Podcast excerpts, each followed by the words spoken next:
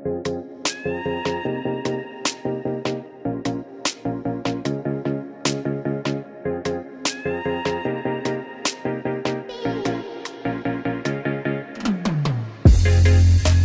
家好，欢迎收听无所不击，我是庆斌。五月份的时候，我在网络上看到一张判决书的截图，是青岛检察院以传播淫秽物品罪为名起诉一位男生在推特转发色情视频，被判了九个月。后来我们又进行了一些检索，发现同时期还有一位青岛男生和几位天津的推特用户被起诉或者判刑。作为一个常常在推特刷同性色情小视频的用户，看到这几个案件后，感到非常匪夷所思，同时也有很多疑问。用个人账户在外网发布色情视频也是犯罪吗？这些在推特发性爱视频的用户常常被调侃的称为网黄。发视频这件事儿和网黄的身份对他们来说意味着什么？这次的判决事件对他们又有什么影响？这期节目，我和几点王穗去采访了一位网黄、一位前网黄、一位研究学者和一位律师，从不同的角度聊一聊网黄这个话题。我最早最早的视频应该可以。追溯到一二年还是一三年？正在说话的是小伦。一七一八年的时候，他曾经陆陆续续在推特发布过一年的自拍情色视频，积累了三万多的粉丝。我跟他先聊了聊最早开始自拍性爱视频是什么时候。当时是有约到一个身份还挺特殊的一个人，他是在那个公安里面是做警察的，比我想象中的要 open 的多。他当时是没有说是要拍东西的，当时他就是想，呃，我们在做爱的过程当中，他想给别人看，他就随便在你就他也不知道那边是直直的或者还是弯。然后的话，我是第一次和他见面的时候就这样子的。对，当时我们就只是说也没有说露脸啊，就之类的，就只是就非常的简单的那种。之后我觉得啊，这个人就是身材还不错啊，或者是是因为他的一些职业原因，就觉得啊很刺激。然后之后也有也有约，然后就有拍一点照片。我们最先开始只是拍照片，拍了照片之后，然后之后就有几次有一个机会，就是有拍那个视频。然后的话是他主动想拍，就觉得嗯他开心就好啊。每一个人对于嗯这方面他的一个。看法是不一样的，我就觉得，嗯，随便他，他开心就行。相比起看起来更佛系的小伦，另一位有着十三万粉丝的推特用户 Michael，在网上发布视频的目的，则相对来说更简单和纯粹一些。所以你最早在推特上，或者你最早在网上发视频是什么时候呀？嗯，其实以前很多平台都用过，包括最早的时候，ins 都是可以发的，Tumblr 也用过，然后 Twitter 后来用，用这些平台可能。也蛮长时间的了，包括最早可能不知道那个现在小朋友知不知道搜童，就是搜童那个论坛上也是发过照片吧，但是那个可能不太好发视频，就发一些照片什么的。所以我一直会发这些东西，但是我我发这个东西其实初衷很简单，我就仅仅是说多一个渠道认识一些人而已，那可能这样更直接一点，或者说我觉得它是我的一个怎么讲优势吧。就其实每个人都想展现自己最好的一面，比如说你唱歌好听的就唱多唱歌，长得好看就多发自拍，对吧？就是每个人都会有这种自己的优势的面，所以我只是通过我一个我自认为是一个优势的地方，然后去认识一些人而已。所以并没有说一定要怎么样，或者说一定要很多粉丝什么什么这些，我从来其实都没有考虑过。在没有往出发之前，本身我就是会有这样的习惯，或者说会有这样的爱好，就是我这个人可能比较。念旧一点或怎么样，就是我希望把所有我认为做爱是一件非常美好的事情，所以我只是想把它记录下来，然后可以有时间去回味它。我也不一定说一定要，当时最开始可能没有说想想要发给很多人或怎么样，然后偶尔吧可能会互相跟朋友分享一下。但是我通常拍这个东西，其实无非就是做一个记录，包括可能我的聊天记录、微信的聊天记录我也不会删，就这些东西，我觉得都是有有它一定的这种意义。所以我愿意去把它留个纪念吧，就是这是我最开始的想法。二零一八年底，因为 Tumblr 开始禁止色情内容，很多原来在互联网发布色情内容的用户都转到了 Twitter。发性爱视频的用户和看别人性爱视频的用户越来越多之后，Twitter 上逐渐形成了一个专属于男同性恋的生态。大家会持续运营自己的推特账号，粉丝越来越多，也就有了现在我们所说的网黄这个群体。在推特上发，那就是因为那个时候就是就相当于是一波新的人，新的涌入到一个软件的一个环境，然后就说啊，用推特的人那么少，呃，每个人基本上都是都是从头开始，那我也从头开始发一点吧，就大概几天或者是几个星期吧，就就发现哎，怎么有人关注这样，转发的人越来越多，然后然后他的粉丝看到的，然后就会来关注我这样子。因为当时就是有，不是所有人都在发，然后发的人也比较少。当然那个时候的用户没有，肯定没有现在的用户多。就那个时候就是开始有了有了将近几百的粉丝之后再发，就会比如像写个公众号一样，最后最后会让别人关注一下或者转发一下，就这样子。然后或者是同样的一个人，就比如说我和一个人约了之后，我们有拍很多。就是过程当中会会拍不同的角度或者是嗯姿势，就有点像连续剧一样在发。所以我可以理解，就是你慢慢的有了一些粉丝之后，你就有开始在运营你的这个推特的账号。对，账号肯定是有运营的，就有人评论就回一下评论呐，然后有发视频的话就让别人。关注一下，或者是转发一下，或者多多评论呐，就有点像 B 站一样，就是呃多点赞、多收藏啊、多硬币，就基本上所有的视频主者他都会有这样的一个习惯吧。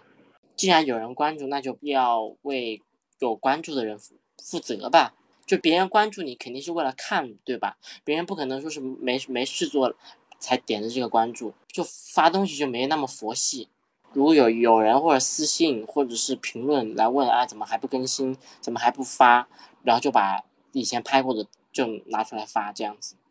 然后渐渐的粉丝就越来越多了，就可能就渐渐的破千了，然后甚至破一千、两千，最后就破万，就这样子。破万了之后，就会有一点点那种小小的虚荣心在作祟。嗯，有有有这么多人关注，就是感觉好像在推特上有有有一点，就是现在说的网黄这样子。然后的话，身边的同呃朋友也也有在打趣啊，他说，哎，你现在关注人啊好多啊，有一万多个人关注你了，哇，你真的是好红啊，就就是网黄啊，怎么怎么怎么样？身边的认识的人或者是关注的人来跟我说的，渐渐多了之后，我就会发现，好像其实也没有什么特别了不起，别人只不过就是点了一个关注而已，点个关注很简单。它也可以随时取消，对吧？而且的话，这种视频的话，不像于其他的视频，其他的视频它是有针对性的，但这个基本上是没有针对性的。性这方面是每个人都会看的，没有人会挑这方面的。在这个生态下，这些所谓的网黄们也逐渐有了一些分化：一类只是单纯的发自拍性爱视频，另一类则是先通过发自己或者别人的视频来积累一批粉丝，然后靠卖视频、广告或者性交易来获得一些收入。各有各的目的吧，因为我也没有探究过说其他人发这个究竟是出于什么想法。可能我觉得可能也有的人会跟我一样，包括有那有的人可能就是为了赚点外快什么的。包括我之前有认识一些，呃，有认识一个朋友吧，他真的就是很多年都靠这个去赚一些外快，真的能赚的不少。所以就是每个人都有每个人自己出发点吧。所以他赚外快的路径是卖视频吗？对，就是卖视频，或者是建一个什么群，然后有什么入群费什么什么。现在这种也很多嘛，还是现在这平台上还是有很多这样。嗯，包括现在有那种用那个 OnlyFans 的，就开那国外的网站，然后也是什么会员制的，怎么怎么样的，挺多。我并没有觉得说本身这件事儿有什么问题啊，就各凭本事嘛。你真有那个资本，你去赚钱也没关系。但是。反正我个人是不喜欢这样的感觉，我可能我一直从小到大也没有这种所谓的这种经济头脑吧，我也从来没有想过说要拿这件事去变现或怎么样的，哪怕说说我粉丝挺多的这种情况下，我也没有想过说拿它去去变现。然后他们可能就说啊，那那你要那么多粉丝有什么用啊？你也不能拿来赚钱什么的。我觉得这因为自始自始至终我也没有说想啊，真的要多少粉丝或怎么样的，所以说。我也压根没想着他拿拿它去赚钱。当然，比如说，可能有的粉丝会跟我私信说啊，我我挺喜欢你的视频，什么什么样。我我可能也会偶尔会卖一些，但是很少。就是除非他主动提，我绝对不会主动提这件事。另外一个出发点就是说，本身这件事儿也有一些报道说这样的这种，你你要说不是盈利目的还好，你要以盈利目的，那可能就真的涉及到这种法律层面的问题，那我也我也不想不想去招惹这些事儿，所以我也肯定不会说是明面上去去做这件事儿。为了交友，为了赚外快，或者只是单纯的从自拍和分享性爱视频中获得快乐，不管怎么样，在正在澳门大学做性别研究的博士后学者宋林看来，在同性恋社群被文化、政策等各个方面的压力裹挟之下，推特已经成为了大陆的男同性恋们情欲表达的一个重要空间。我们每个人的呃目的有不同，呃，但是我觉得可能很重要的一个面向就是情欲的表达。可能在其他的平台上面，他们没有这样的方式可以去表达自己的情欲。我举一个例子好了，在在推特之前，大部分聚集这个网黄的平台是 Tumblr，呃，他应该是在一七年的一月份，我不知道有没有记错，一七年的一月份，他开始呃强制实施反色情的措施，就把所有的视频都移除掉了。在那段时间，你去看回那段时间写的学术的 论文，呃，我之前在做研究的时候就看见有好几个人，不是一个人，好几个人专门给呃 Tumblr 写悼文，呃，就是好像他死掉了，然后我要去追到他这样子。其实当时呃 Tumblr 决定要要要要推行这个反色情的措施以后，有很多呃 LGBTQ 群体的讨论。英英文世界里面的主要是，呃，就是说，因为 Tumblr 已经成为了社区当中很重要的一个部分，特别是有一些并不是那么，甚至在 LGBT 群 Q 群里也不是群体里也不是那么主流的一些情欲的表达，可能这个去中心化的平台是他唯一一个可以表达自己的情欲，并且找到一些志趣相投的人的地方。那我觉得同样的道理，呃，去看推特可能就不会。觉得很奇怪，因为特别是当这个文化的氛围让你没有办法去获得，或者没有办法去表现自己的情欲的时候，有一个渠道可以让你去表达自己，我觉得这已经是一个很大的驱动力。一方面，很多男同性恋们在推特上找到了可以自由去做情欲表达的空间，也因此获得了很多来自同性社群的反馈。但另一方面，出于对性的不可说和污名化，仍然普遍存在着对“网黄”这个标签的刻板印象。节目开始提到的小伦，后来因为一些原因不用推特了，但还是常常被现实生活中的人投以不一样的目光。你自己会介意被别人称为网黄吗？我以前不介意，我现在介意，就感觉好像做网黄已经成了一个人的，就感觉好像成了黑历史一样，你知道吗？就是可能会之后可能会认识一些新朋友，然后可能。嗯，新朋友在老朋友那里知道啊，我以前在推特上发过视频啊，还是个网黄啊，别人就会过来打趣啊，我就觉得好像并不是特别好一样。我觉得过去的事情就过去了，就没必要再拿出来重提，你知道吗？像今天下午就我们有一个群，那个群就是我不做网黄之后加的一个群，就是就是朋友之间，就是武汉本地的一个朋友，就是。圈内的一些人并不多，就偶尔聊聊天，可能出来吃个饭怎么样？然后突然今天有个人说说啊，我找到你推特了，是怎么说来的？就反正他就说啊，我很早之前就关注你了，你那个时候发的视频真的真的好好 open 呐，嗯呃怎么怎么样？然后就就在群里说，然后就就就是我觉得很烦，你知道吗？Michael 也同样不是很喜欢“网黄”这个称呼，跟小伦一样，相比起“网黄”这两个字。他更讨厌的是大家提到网黄后所联想到的一系列负面评价。其实我觉得好多人会说那句话，说 Twitter 止于 Twitter。我觉得这话还是还是说的挺对的。我觉得它只是属于我生活的一部分。如果你觉得你觉得 Twitter 上那就是我生活的全部，那肯定是非常有问题的。就谁没事会天天在那天天约炮或者天天做爱或怎么样的？这最多是我生活的一部分。就如果说拿这一部分去推测我的，觉得我好不好就是一个。怎么样？非常玩很大的一个人什么样？那我觉得是不太公平的。所以说我从来没觉得这件事儿是个不好的事儿。嗯，我觉得就是一个很开心、很愉悦的事儿。如果你跟自己喜欢的人去约一发，或者去去上个床，那我觉得这是一件非常开心的事儿。所以我从来没有觉得说这件事儿会怎么样。但是我知道，可能很多人对于这样的情况是有看法的。所以我会尽量去说，如果说我知道你是一个比较保守一点的人，那我可能就会稍微。啊，或者说收一点，或者说尽尽可能就不跟你讨论这这这些方面的事儿。嗯，归根结底，为什么大家会觉得说所谓的网黄是一件不好的事儿？我觉得可能本身跟咱们国家的这种文化也有关系。本身这性这件事儿，在咱们的所谓的文化里面，就是一个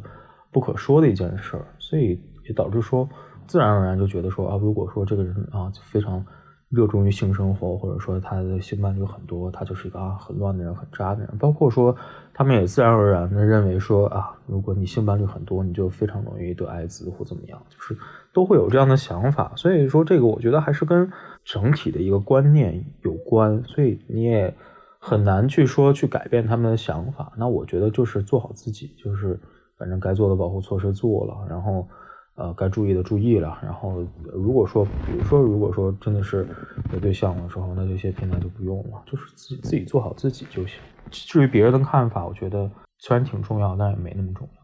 在宋林看来，很多推特博主之所以说推特止于推特，或者不想被冠以网黄的标签，也是因为这个标签的污名化。网黄这个标签其实跟网红差不多。或者说，如果跟呃我们讲跟 LGBTQ 更切身一点的词，可能跟名媛差不多。OK，就你可能觉得大家都觉得他是名媛，但是他不会觉得自己是名媛，所以它涉及到你认不认同自己是这个标签的一部分，也呃涉及到这个标签本身，它是不是有带有一定的污名化啊，带有一定的歧视，或者带有一定的边缘化。那我觉得网黄这个标签肯定是有的。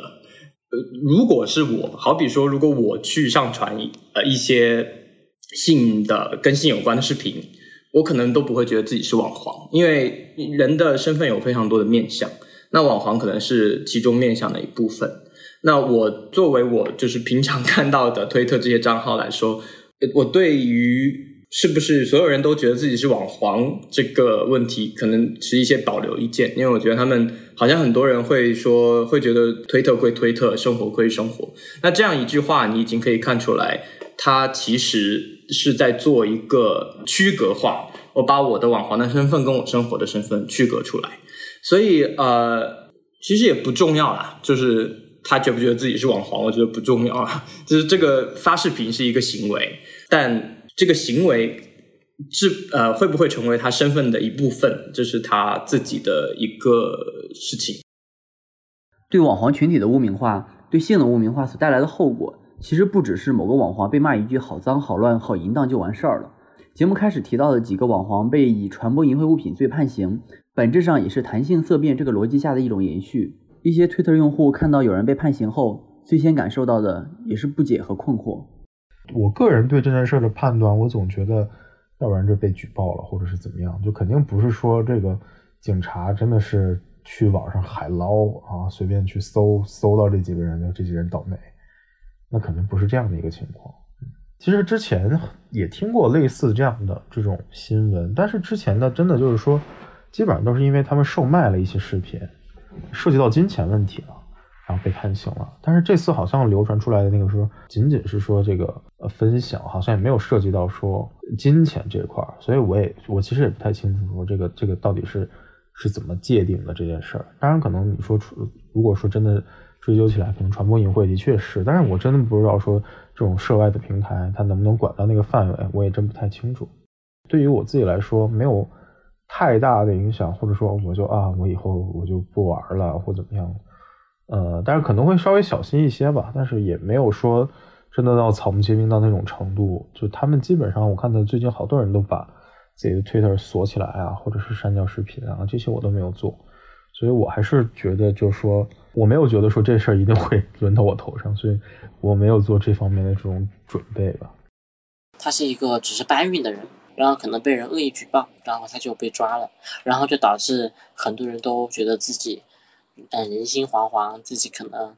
在一个犯罪的边缘徘徊，而且这这也不算是职业吧，对吧？可能就只是一个嗯虚荣心呐，或者是有一点浮华呀，或者是想认识更多人呐，对吧？他也不算是一个高危职业吧。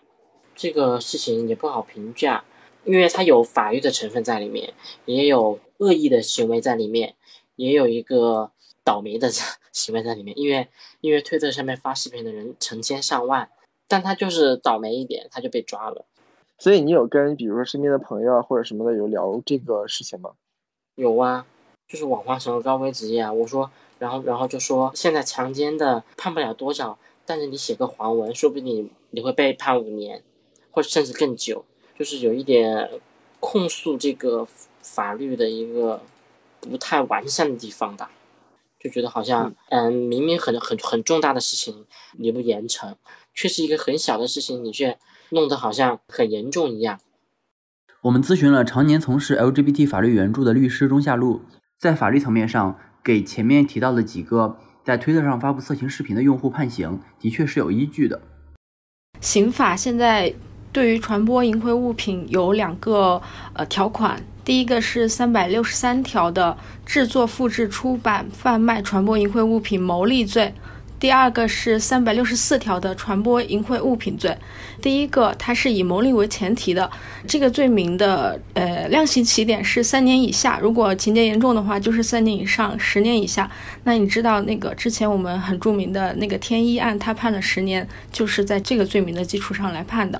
那第二个就是三百六十四条的传播淫秽物品罪，那这个是不用以牟利为前提的，它只要情节严重，他就应该会被量刑。那这这个量刑刑点是两年以下，所以我们现在看到那个山东的那个案子，应适用的是这个不以牟牟利为目的的传播淫秽物品罪，判的刑呢，也就是，呃，据我所知是六个月和一年，对吧？就是量刑也是量的两年以下。我们国家刑法的适用范围，你刚刚说到有属人，然后另外还有一个是属地，主要是这两种。属地的意思说，只要行为它发生在中国领土范围内，它就受管辖。那这个当事人他其实是在国内去做这个行为的嘛，不管他是不是上的国外的网站去发，但是他他行为其实是发生在中国的。那属人就是说，犯罪人的国籍是中国，不管他在哪里都是受到管辖的。我们最开始的一部刑法是七九年的刑法，那个时候是没有传播淫秽物品罪的。那我们九零年的时候，人大常委会颁了一个关于惩治走私、制作、贩卖、传播淫秽物品的犯罪分子的决定。这个决定是第一次提到了这个淫秽物品的一个罪名。那九七年的时候，刑法第一次修订，那顺理成章的就增加了我们这个传播淫秽物品罪。到了就是千禧年过了，现在零四年有了互联网，那这个时候就有最高人民法院跟最高人民检察院颁布了一个关于办理利用互联网、移动通讯终端、声讯台制作、复制、出版、贩卖、传播淫秽电子信息刑事案件具体应用法律若干问题的解释。这个很长啊，但是大家就可以简单把它记为就是两高的对于传播淫秽物品的一个司法解释吧。那这个司法解释，它对互联网移动终端传播淫秽电子信息进行了具体的量刑规定，比如说以牟利为目的的制作、传播淫秽电影、表演、动画这些视频文件，只要达到了二十个以上的，就构成犯罪；或者说，如果你不以牟利为目的，但是你的就是犯罪数量是刚刚我提到的两倍以上，或者触犯了刚刚我提到的那个法条中，它一共是罗列了七八项吧，它主要是。如果是数量是这七八项中的一项的两倍以上，或者触犯了两项以上的，那你也是构成犯罪的。所以，我我这样从头到尾说了，可能大家就会比较清楚了。其实，对于网络传播淫秽物品的量刑标准，其实是非常确定的。只要你的行为构成了这两个司法解释说的这些，比如说达到了十个以上或者一百个以上音频文件，你就构成了犯罪，那你就。有被举报、羁押甚至判刑的可能性。那具体到这个案子，我们当事人的行为，我看到是他仅仅是在转发，也可能是没有牟利。但是转发这个行为其实也是在传播的范围内的，所以这个入罪量刑其实是呃合乎法律的。但尽管合乎当今中国的法律，实际上把发布色情视频的行为视作犯罪，背后其实还是对于性的恐惧和控制。呃，我不是法律专家，所以我能做的就是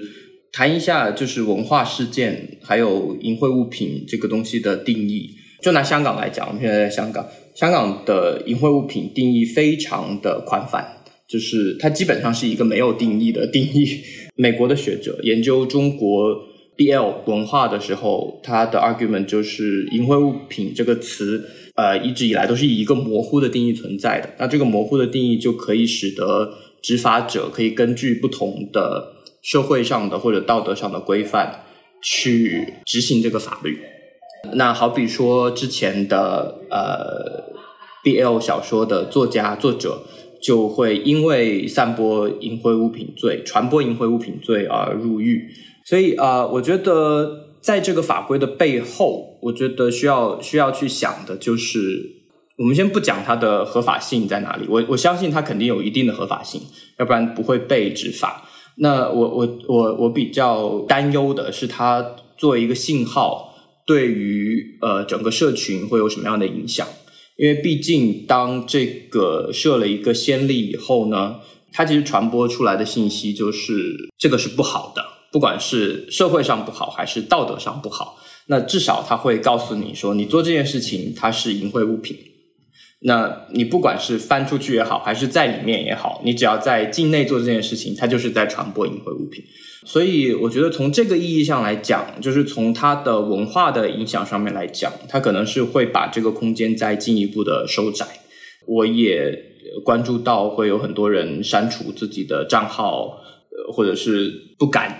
用任何的翻墙软件。呃，那我觉得都是当中传播出来的一些信号。我们讲到网黄上传现在视频跟大家分享，好像讲的是一件非常乌托邦的一件事情，就是有一个情欲表达的空间。但是其实这个空间一直以来，我觉得可能因为涉及到它的污名化也好，或者涉及到这个现在视频本身，呃，社会大众对它的观感也好，它一直都是一个呃非常有争议的东西。那所以这个空间一直都是充满不确定的，随时可能会被收走的。这样的一个空间，所以我觉得可能这个担忧都是一直会有，但呃，在中国的呃情况下，可能会更加的真实一点，因为大家的管道是越来越少。